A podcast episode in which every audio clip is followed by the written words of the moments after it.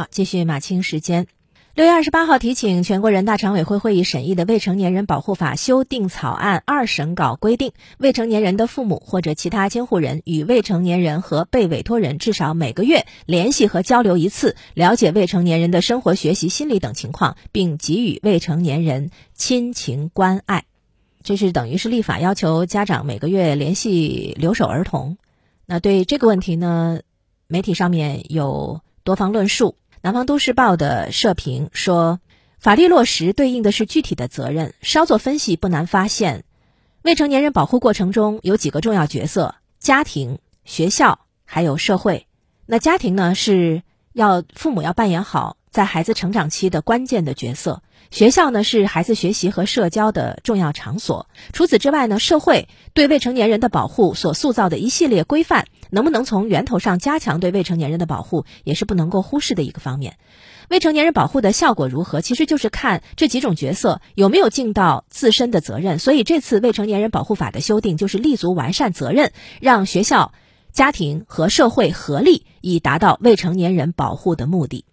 为什么特别强调家庭、父母对于留守儿童要亲情关爱？这个二审稿呢，就特别提出。每个月至少要交流一次，嗯，像最近大热的那个电视剧《隐秘的角落》就揭示了一个未成年人保护的问题，就是原生家庭对孩子的成长会产生非常大的影响，前者的缺陷可能导致孩子缺乏关爱，继而出现明显的性格问题。这个电视剧展现了一个畸形的原生家庭，父母离异之后，孩子和母亲一起生活，而这个生活环境加上母亲神经质的性格，让孩子变得非常的内向不合群。现实中原生家庭的问题往往要比电视剧可能还复杂的多，家庭矛盾、父母外出务工、孩子隔代抚养等等，都有可能成为未成年人保护的不利因素。所以规定家长至少每个月联系一次留守儿童，就是要督促家长尽到抚养的义务，同时也要呈现一种观念，就是。父母必须扮演好自身的角色，否则有可能涉嫌违法。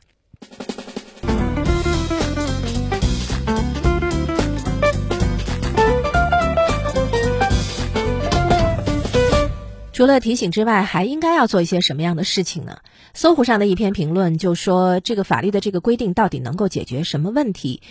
评论认为。确实有农村留守儿童六百七十九万，这么多的孩子成长过程当中，如果出现了问题的话，那将是全社会之痛。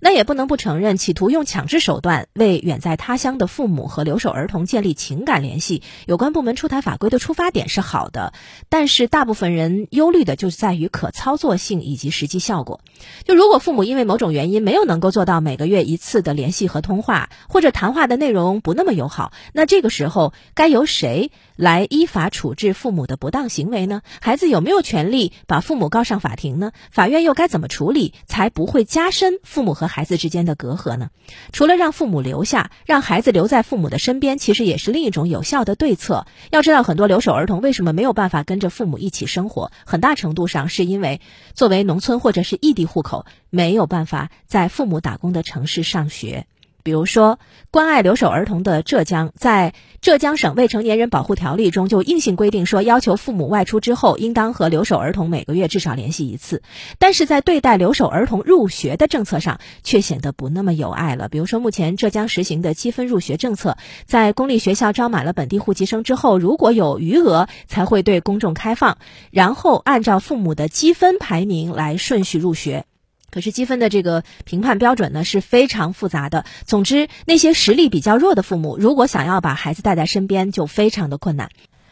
所以，立法约束家长用电话做纽带是不得已的办法。那要保证最后能够实现更根本的对策，还是为父母和孩子创造多种在一起的机会。